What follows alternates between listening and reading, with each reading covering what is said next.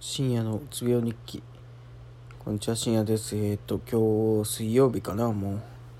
えっ、ー、と明日も明日受験票をもらいに行かないといけないんで10時ぐらいには行かないといけないんですけど。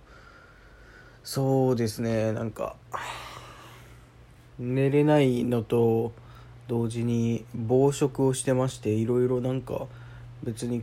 食いたくもないというか腹減ってないのに食いなんか食わんといけんなみたいな感じになって食ってなんか後悔してますっていうそんな感じですねまあ頑張って寝たいと思います